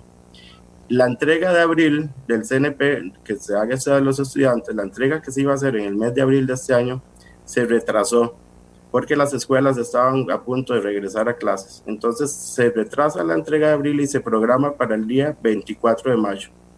Entonces, ese huevo que las granjas eh, que, que, le supen al CNP tenían listo para entregar, no pudieron entregarlo y salió al mercado a competir con el resto del huevo del país. Entonces eso provocó una baja en el precio porque obviamente se genera sobre ofertas, que estamos hablando de cantidades muy grandes. Y el 24 de mayo el CNP decide suspender junto con el MEP la entrega de mayo y retrasarla hasta el día 14 de junio. Quiere decir que esas dos entregas no se realizaron. Estamos hablando de que casi 2 millones de huevos salieron al mercado este, que tenían preparados para entregar a los estudiantes. Las granjas tuvieron, obviamente, por la falta de entrega, salir al mercado y ofrecerlo al precio que fuera porque ya se les iba a vencer de nuevo la, la vida útil de ese huevo. Entonces, se genera una distorsión económica que afecta nuevamente quiénes son los más afectados, los granjeros formales pequeños, los, los micro granjeros, que ven en estas distorsiones un choque tremendo y que causa una distorsión y la caída del precio que se paga finalmente en el mercado de las granjas. Vamos a ver, dice, llame al ministro, doña Amelia. Oh, eh, hay ministros que no me atienden. El señor del CNP yo le mandé a decir esto y hoy en la mañana le dice a Miguel, yo le mandé a decir que estuviera en el programa para tener, de porque finalmente el CNP tiene mucho que ver con todo esto que está pasando. Dice, doña Amelia, vamos a ver, ¿qué, ¿cómo lo están viendo ustedes? Siento que el gobierno tiene un control tan frágil y pocos controles de auditoría que por todos lados están encontrando huecos para hacer cosas que no están bien o que parece que no están bien a pesar de que se han hecho reglamentos y leyes, pero cuando no hay auditoría o control, el dinero fluye como, en un, como un grifo, dice este señor. Eh, vamos a ver. Bueno, y estas las otros cuentos o chismes que me hacen, si no me los prueban, yo no lo puedo decir al aire, ¿verdad? Vamos a cerrar ya, don William. Yo le agradezco todo. La gente también creo que ha entendido eh, aquí también tenemos algo más que agregar de parte del CNP que dice lo siguiente. En, nosotros desde el CNP atendemos solo el 50% de los centros educativos de todo el país, por lo que el total de huevo entregado, según lo que indica el señor, es incorrecto. Don William, a ver, tres, centrémonos en tres cosas fundamentales que ustedes quieren queremos esto, queremos esto y queremos esto. Bien clarito, no me vuelvan a contar todo el detalle, no nos perdamos en eso. ¿Qué es lo que ustedes quieren finalmente? Porque si entendemos que ustedes, por, por ejemplo, defienden y dicen no es cierto que son los, los pequeños los que están favoreciendo y que los grandes queremos afectar a los pequeños. Eso ya está, digamos que fuera de discusión en este momento. Pero ¿qué es lo que ustedes quieren? Bien clarito para que lo tengamos también claro nosotros, porque esto va a estar en, en el campo político en la Asamblea Legislativa y ustedes dicen que por el momento se quedan ahí. Dígame. Sí, señora. Uno, inscribir más granjas, que el CNP que más granjas se puedan participar como suplidores dentro del sistema mientras que el sistema funcione bajo estas condiciones. Tiene que ampliarse, no pueden ser 50 granjas que no logran cumplir con la cantidad de huevo que, que tienen que entregar para los paquetes de estudiantes, para los encinales y para el resto de programas institucionales. Dos, certificar la calidad de esas granjas, que sean granjas que cuenten con bioseguridad, que cuenten con las condiciones necesarias, que estén debidamente inscritas y que se puedan certificar mediante inspecciones por el mismo SENASA de que funcionan adecuadamente para garantizar la inocuidad y la calidad del producto. Y tres, relacionado con este tema, precisamente auditar para eliminar la cantidad de intermediarios que están participando con las juntas escolares, entregándoles, vendiéndoles a las escuelas huevo que no producen, que no sabemos de qué granjas provienen, dónde lo consiguen y simplemente le están entregando cualquier cantidad de producto que no necesariamente cumple con la ley y que el producto tiene que ser vendido por kilogramo y no por unidades. Básicamente esos tres temas se, se, pueden resumir. En esos tres temas. Entonces, va, ustedes van a dejar el tema ahorita en la Asamblea Legislativa y van a a, continuar trabajando en la presentación de pruebas, cómo van a hacer con todo este material que ustedes han recopilado y se supone con todas las pruebas de lo que están afirmando que está ocurriendo y que ustedes consideran que eso no es lo correcto. Correcto, así es. Así es. Bueno, eh, vamos a ver en qué para el asunto, estaremos atentos. Bueno, eh, ojalá que el control político no se politice más de la cuenta y que podamos dar con claridad qué es lo que está ocurriendo, el tema de la intermediación que quede claro, o sea, un poquito para tener elementos de juicio, ustedes y yo, de qué puede estar pasando aquí, porque hay números y por lo menos dentro de lo que señala el señor de la Cámara Nacional de Avicultores, como que no, como que no no están muy claros, sería bueno tratar de aclarar eso y si es así, ¿por qué pasa? Y si, y si por qué entonces lo compra el Ministerio de Educación en esas condiciones y que por qué, y que por qué, y que por qué. Van a haber muchas preguntas que tendrán que, que responderse, pero con, con estudios y pruebas claras para no perdernos en la, en la politiquería y poder atar a, a y aquí dice, pero doña Amelia, con un mínimo de vencimiento, o sea, duración. Bueno, eh, la gente sabe de esto y opina también. Eh, vamos a hacer una pausa. Gracias, señor Cardosa. De verdad, nos hubiera gustado que estuviera el señor presidente del CNP porque invitamos al encargado de este departamento y dijo que él no podía hablar, que tenía que ser el presidente ejecutivo del CNP. Como ayer ocurre el tema de la decisión que toman los diputados, pues era tema de hoy, por eso es que es hoy cuando lo trajimos a la mesa de, eh, por lo menos, de darle voz a los avicultores para que pudieran, a los que están en la Cámara, y, y nos hubiera gustado darle voz al CNP para que contestara las preocupaciones de la Cámara. Hacemos una pausa y ya regresamos. Amigos y amigas, vamos a ver. Vamos a ver. Aquí me dicen, eh, doña Amelia me indica don Rogis, que es el, del CNP, que si usted amablemente le puede atender en un próximo espacio para aclarar varios de los temas que se han mencionado en este programa y son tal cual y no son tal cual se está indicando. Don Rogis aquí con toda la transparencia, lo pongo usted y pongo el señor de la Cámara de Agricultores. Porque yo al señor de la Cámara de Agricultores también le dije, lo estoy invitando a los dos, los vuelvo a invitar a los dos, aunque tengamos que esperar mucho tiempo para que puedan las agendas cuadrar pongo al señor de la Cámara de Agricultores con su documentación, etcétera, y lo pongo usted. Es más, pongo un debate del tema que ya está planteado, la preocupación de ellos. Entonces, claro, con muchísimo gusto abro el espacio, pero vamos a estar las dos partes, que me parece que, que eso enriquece también la discusión, que eso enriquece la discusión de este tema que también me parece importante, por eso es que lo traje aquí, me parece importante. Además que, que de que bueno, hablarlo, háblelo usted, háblelo él, háblanlo todos, a ver qué pasa. Y yo estoy aquí y yo sí modero las cosas. Le damos un tiempo a cada uno, cada uno dice esta la denuncia, si dice este no es cierto, el otro contesta y ahí vamos. Eso enriquece, eso me encanta a mí. Vamos a ver si acepta Don Rojas, si acepta el señor Cardosa y lo hacemos. Lo hacemos de aquí a la próxima semana, eh, eh, lo hacemos de verdad, para que pueda eh, quedar muy claro este tema. Para que pueda quedar muy claro este tema. ¿Verdad? Y con muchísimo gusto.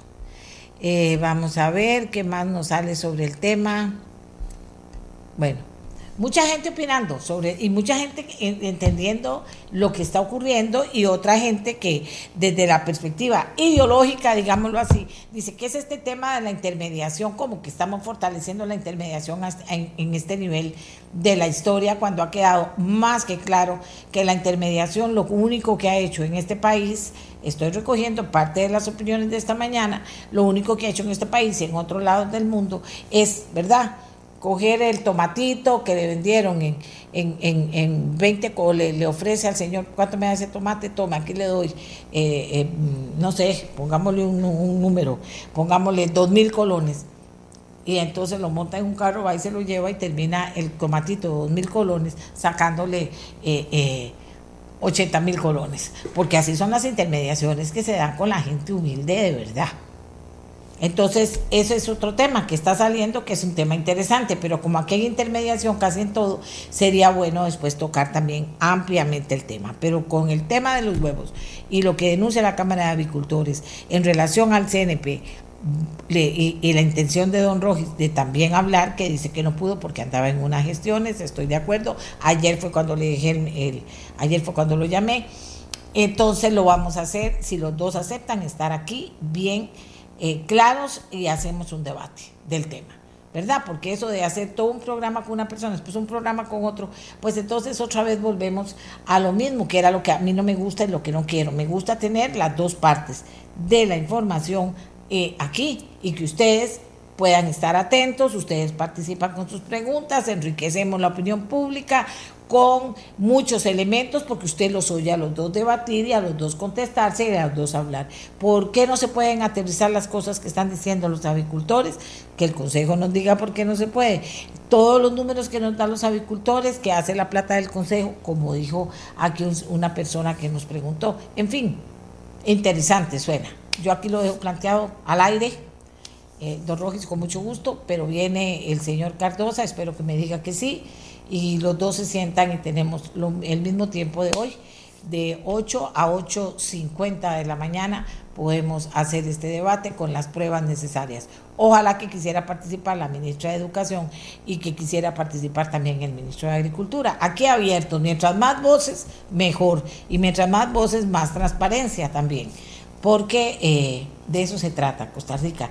Y no estamos hablando de la plata cualquiera, estamos hablando de la plata de los costarricenses. Es diferente, no es de la plata privada, es de la plata de los costarricenses. De, de, eh, de, este tema que podría hasta terminar afectando a los estudiantes, de por qué la Junta de Educación tiene que comprar obligatoriamente, aunque esté más caro, todo ese tipo de cosas. Pero aquí lo dejo planteado en vivo y a todo color. Eh, viene el fin de semana, amigos y amigas, comenzamos hablando de una alerta mundial por el tema de COVID en su versión Delta. Esto significa que tenemos que seguirnos cuidando, que si no nos hemos vacunado porque desconfiamos de las vacunas, le demos una pensadita y nos vacunemos. Que los EVAIS traten, por favor, de ser más efectivos y sigan mapeando a ver cuántas vacunas les quedan para ir vacunando a la gente que está esperando, la gente que quiere vacunarse, que se vacune. Y a la gente que no quiere vacunarse, pues que se les dé la atención de explicarles una y otra vez, pero que eso no atrase a los que quieren vacunarse. Me parece a mí que esa debería ser pues el sentimiento que prive en un momento en que al hablarnos de, de esta nueva versión del COVID, eh, pues sin duda alguna Costa Rica que, que nos pone de nuevo frente a una enorme responsabilidad y a, a cambios culturales importantes, sin afectarnos. Nosotros tenemos un país que no puede seguir con la situación económica que está, por más que nos den números que algunos dicen, ah, no, aquí estamos bienísimo. No niego que hay algunos que están bienísimo, poquiticos, poquiticos, poquiticos, que están bienísimo ahí. Pero resulta que tenemos un país en una crisis económica muy seria, tenemos mucho desempleo, tenemos muchísimo, muchísima pequeña y mediana empresa en situaciones muy difíciles. Eso es una realidad y eso provoca muchos problemas, mucha tensión. Eh, fíjese que, que, tenemos el tema educativo, que, que cuando hablamos de eso con gente que ha triunfado, como ayer que hablábamos con este muchacho de los implantes mamarios, que ha triunfado en el mundo. Y nos damos cuenta que también aquí la gente tiene que comenzar a ver cómo cambiamos esta educación para que cuando se, se necesiten manos de obras muy especializadas, técnicas en tal o cual materia, tengamos también a esos muchachos y muchachas listos, que el inglés también lo tengamos listo nuestros muchachos para que puedan, para que puedan tener trabajo, aquí hay que buscar trabajo. Entonces todo eso, imagínense con todas las preocupaciones que me quedo pero por eso les digo a ustedes, lo más importante, lo más importante de todo es que nos cuidemos para que podamos como país juntos de la mano con gran seguridad salir adelante. Viene la vacuna de la influenza, ya de la influenza ya lo oímos, importante. Si usted puede irse a vacunar a la farmacia, usted puede ir, ya le dijeron, por lo menos 15 días después de haberse puesto la, la vacuna ¿verdad? Y si usted ha tenido efectos adversos que pueden relacionarse con la vacuna y usted ni se imaginaba que eso era así, pues entonces eh, yo diría que vaya le vais y diga, dígalo. Yo, a mí me pasó esto, me pasó esto, me pasó esto, fui a tal médico, me medicó, gracias a Dios ya está bien, fue entre la primera y la segunda dosis de la vacuna Pfizer o fue después de la segunda dosis de la vacuna AstraZeneca, pero seamos activos cuidándonos y cuidémonos todos, por favor. Ayer ya les conté lo que me pasó en el banco y que yo terminé diciéndole a los dos guardas muy serios, gracias por cuidarnos, muchas gracias. Hasta el lunes, Costa Rica, gracias por estar con nosotros. Este programa fue una producción de Radio Monumental.